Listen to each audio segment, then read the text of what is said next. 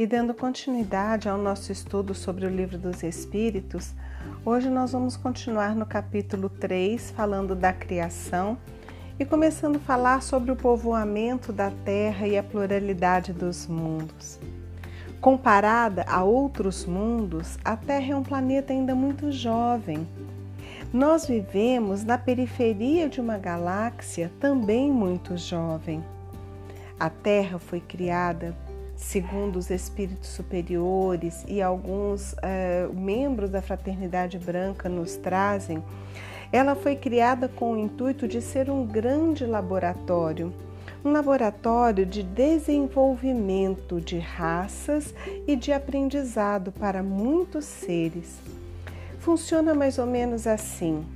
Quando uma criança está numa escola e naquela escola ela não está tendo um bom aprendizado, é natural que a gente migre essa criança para uma outra escola que vai ter uma outra proposta pedagógica que atinja sua capacidade de aprender.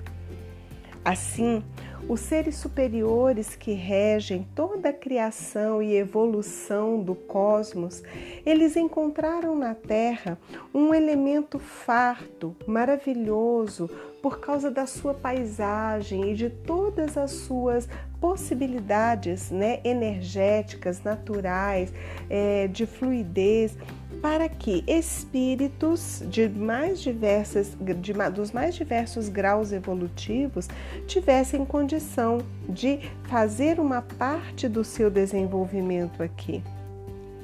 Nós sabemos que todos os mundos no universo são habitados Deus não ia criar uma diversidade infinita aos nossos olhos de mundos, de galáxias, de planetas, asteroides, é, é, sóis, né, para ficar enfeitando o céu.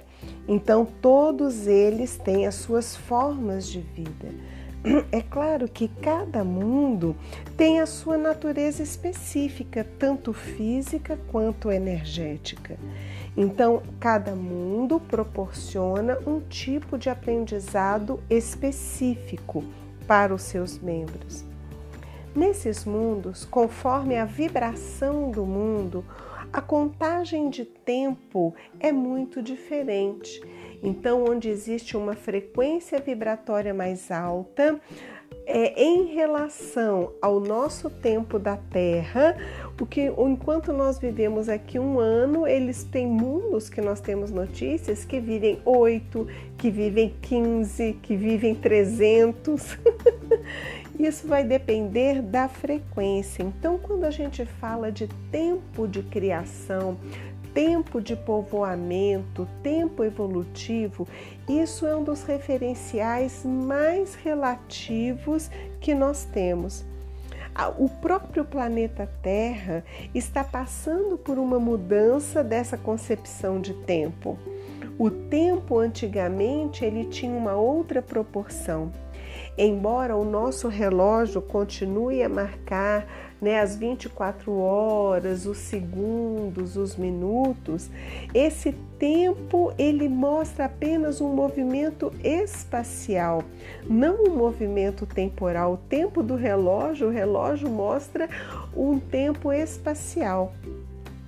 Isso, em termos evolutivos, é, faz a gente questionar muito essas, essas é, dúvidas sobre estamos na Terra há 4 mil anos, há 10 mil anos, há 50 mil anos. Por quê? Porque a contagem de tempo ela é proporcional à vibração do planeta e está em constante movimento. O tempo na Terra ele é muito lento por causa da densidade planetária.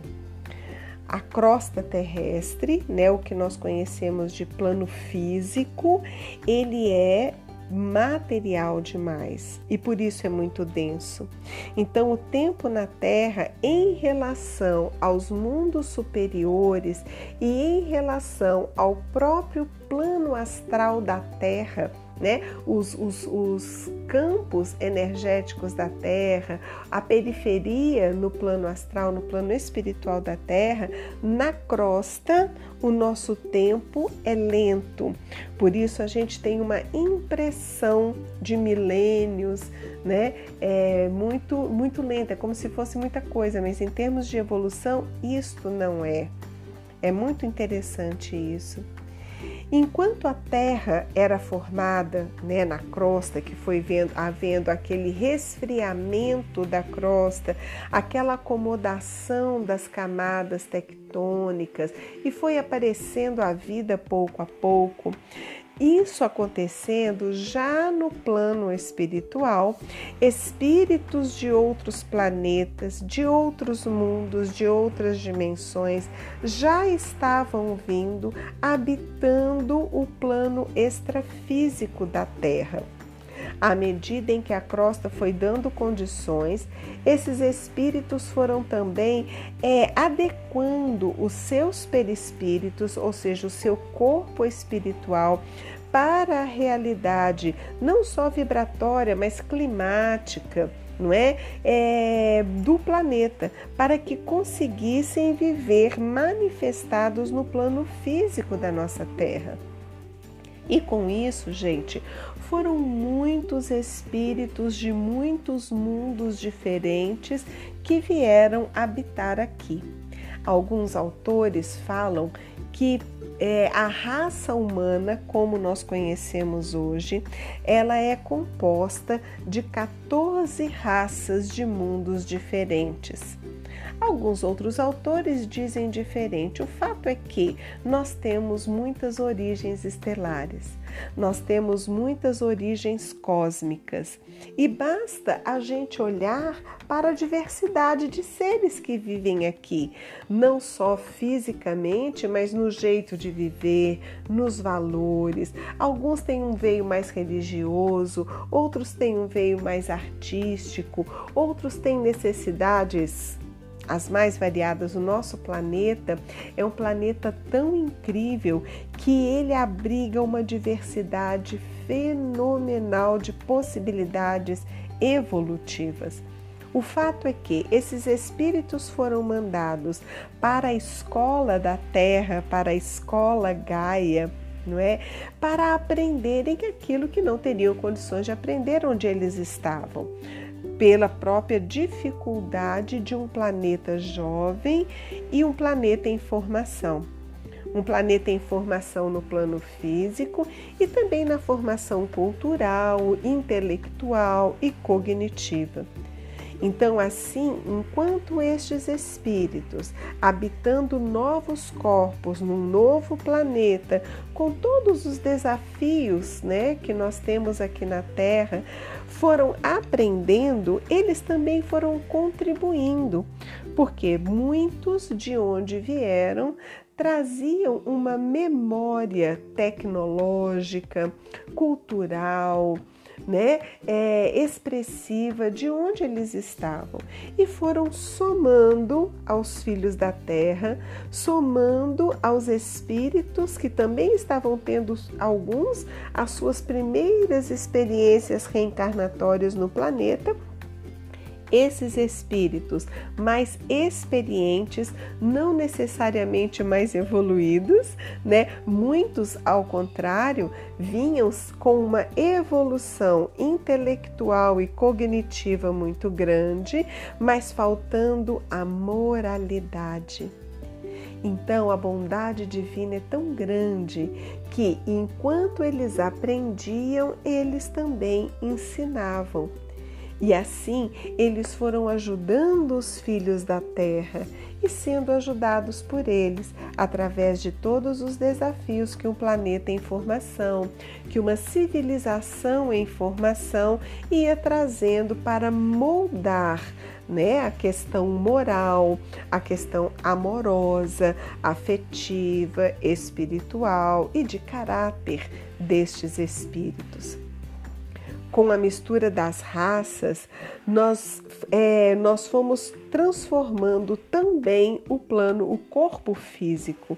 Não é? Então, cada raça, cada ser que começava a viver na Terra e que se espalhava pela Terra ao longo desses milênios e milênios e milênios, de acordo com o clima, eles iam adequando também a cultura o que nós temos hoje de conhecimento do povo oriental, do povo indígena, né, do povo nórdico, né? Nós essa cultura linda da América do Sul, não é? Isso é uma somatória das raças que foram se formando, dos tipos de espíritos que vieram adequar aquela região de acordo com a sua necessidade de evolução e aprendizado, também ao clima não é? Um clima mais frio, um clima mais quente, é, determinada geografia, não é? Precisa adequar jeitos de viver diferentes e automaticamente traz novos aprendizados. Não que os seres não, não, não façam intercâmbios dentro da própria Terra, né? Nasce no sul, nasce no norte, nasce no oriente, nasce no ocidente. Mas a gente traz, cada espírito traz consigo uma linha de evolução própria pela sua própria necessidade e a própria energia para o qual ele foi criado, ele foi formado. Adão, ele definitivamente não foi o primeiro homem. Adão viveu, ele representa um início de uma raça que sobreviveu a um grande cataclismo que corresponde sim, segundo o Espírito Verdade, mais ou menos a 4 mil anos antes de Cristo, mas este cataclismo antes nós temos notícias, inclusive a arqueologia já encontrou muitos, muitos esqueletos de seres que viveram antes disso. Mas Adão, ele sobreviveu a um cataclisma acontecido realmente há uns 4 mil anos atrás, e ele, junto com outros sobreviventes, foram dando condição de evolução de uma raça que acabou desembocando né, no povo judeu, veio aquela raça que acabou chegando em Abraão, Davi, toda a casa de Jesus, não é? Mas ele não foi o único, obviamente. Isso é muito importante. A ciência já provou isso. A mesma coisa acontece com Noé. Noé e sua família foram sobreviventes a uma grande enchente que houve numa determinada região. E a ciência já comprovou, já encontraram sim possíveis resquícios da arca de Noé no monte, é, me sumiu o nome do monte agora, mas do monte onde a história conta que a barca ficou encalhada quando a água começou a descer. Então, essa história não é totalmente fantasiosa, o que não quer dizer que ela seja rigorosamente, mas houve sim um dilúvio parcial. Né? Assim como nós vemos terremotos, maremotos, nós sabemos que o sertão do Brasil já foi fundo de mar, não é? E assim por diante. Nós estamos muito próximos de viver um novo cataclismo. Na verdade, esses cataclismos são naturais de um planeta em formação. Eles sempre aconteceram e a Terra está longe de alcançar uma estabilidade definitiva, se é que ela vai acontecer um dia, porque a gente sabe que no universo o movimento é cíclico e constante. Mas a Terra, as pessoas, por causa dessa cultura, desse veio religioso que muitos espíritos trouxeram de outros orbes para povoar a Terra, misturam esses cataclismos com é, representações religiosas. Então fica parecendo assim: ah, porque Deus está castigando, ah, porque as pessoas são más. é claro que tudo é junto, não é, gente? Nada é separado. O homem interfere no movimento natural, né? Geológico, climático e vice-versa. É junto, mas não é por única e exclusivamente em função do homem. A Terra é habitada por diversos seres de diversos reinos, físicos e extrafísicos, conhecidos e desconhecidos, e esse movimento de todos os seres é que faz a evolução do planeta e não única e exclusivamente em função da evolução da raça humana. Como estamos em um ciclo evolutivo constante, nós estamos nos aproximando de uma outra mudança geológica, climática, planetária, que aconteceria independente do ser humano, mesmo que não tivesse nenhum ser humano aqui, essas eras geológicas acontecem de vez em quando e essa próxima era já estava prevista mas ela foi somada, ela está sendo somada pela ação do homem junto à natureza. E infelizmente, piorando muito a situação com essa questão da água, da poluição do ar, não é? Ah, o homem se dá no direito de tirar montanha, destruir florestas, é, asfaltar grande parte do planeta, assorear rios e todas essas coisas que nós já sabemos. Então, esse movimento geológico natural está sendo somado às escolhas humanas e é inevitável que aconteça. Nós vemos aí a, o calor aumentando, não é? Cada vez mais, provocando o degelo das calotas polares. Enfim, isso não é novidade para ninguém. Mas o que nós precisamos ter no nosso coração é que regendo tudo isso, como foi no passado na era de Adão, como foi no, no dilúvio parcial na era de Noé e será para sempre, nós temos uma regência divina. Nós temos uma regência interplanetária, nós temos um conselho interplanetário porque nós somos um planeta inseridos num sistema solar, que é inserido numa galáxia, que é inserida num campo de um universo. Nós não estamos sozinhos. E tudo que interfere na Terra interfere no todo. E isso não será permitido. Esse, essa ilusão de destruição do planeta, sabe, a Terra vai ser destruída por causa de bomba atômica. Isso não acontecerá, porque nós estamos em processo. Antes disso, as intervenções necessárias. E nós, filhos de Adão, herdeiros, é, de toda essa, essa coisa bonita, de todas essas raças, irmãos que somos, precisamos melhorar o nosso pensamento, o nosso sentimento e as nossas ações, para que possamos contribuir de uma forma consciente para esse ciclo evolutivo é, que não depende do nosso querer, mas que é influenciado pelo nosso fazer, seja cada vez mais leve, mais consciente e produtivo, não apenas para a raça humana, mas para todos os seres de todos os reinos que coabitam esse cantinho do universo que nós temos a honra de viver. Então, o povoamento da terra, ele foi amorosamente conduzido não é? E chegamos aqui nessa diversidade linda. E é por isso que não faz o menor sentido esse preconceito, esse sectarismo religioso de raça, de cor, de credo, de onde que mora, de nível social. Isso não faz sentido diante da nossa história. Não existe raça pura no nosso planeta. Nem sei se existe em algum lugar do universo. A raça é pura no coração e na vibração e na moralidade, mas geneticamente falando, nós viemos de uma misturada fantástica, o que promoveu em nós todas as habilidades humanas. Então, meus queridos, era isso que eu queria compartilhar com vocês hoje. Quero agradecer muito, pedir a vocês que compartilhem esses estudos se você achou interessante com outras pessoas.